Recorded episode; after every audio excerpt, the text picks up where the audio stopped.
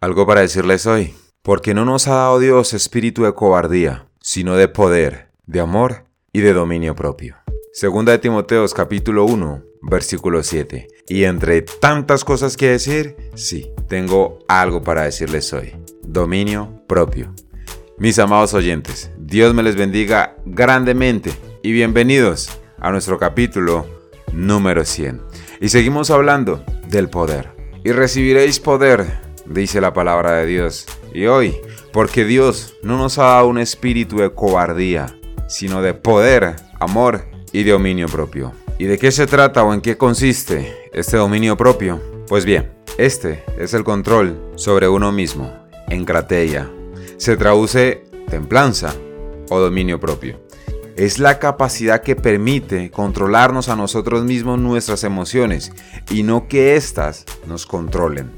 Este es dado por Dios al hombre a través de su Espíritu Santo, para negarse al pecado y todo aquello que le desagrada.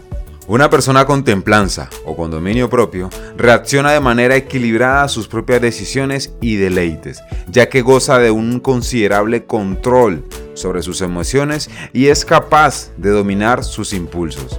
Esta refleja el dominio de la voluntad humana y permite poner límites a los deseos generados vinculados al pecado. La templanza surge cuando el carácter de Cristo está siendo formado en el interior de una persona, cuando la santidad empieza a ser prioridad, cuando se está produciendo frutos para Dios. Empieza a vivir la palabra tal como está escrita y goza los beneficios que ésta contiene, cambia el carácter como creyente.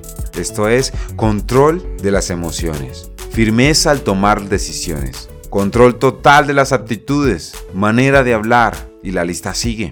Y por supuesto, eso no se hace de un día para otro. Eso va a depender del amor, el temor y la vida de consagración que tengamos con Dios. Desarrollar el fruto del Espíritu es importante, es muy importante en la vida de un creyente.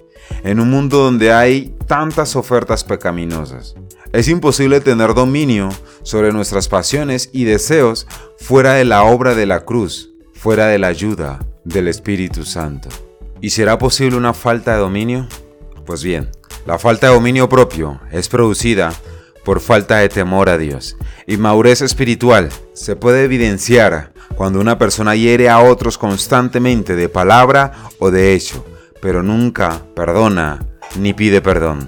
Cuando siempre comete los mismos errores o se deja dominar fácilmente por las demás personas cuando acepta ofertas a lugares determinados que amistades no creyentes le pueden ofrecer.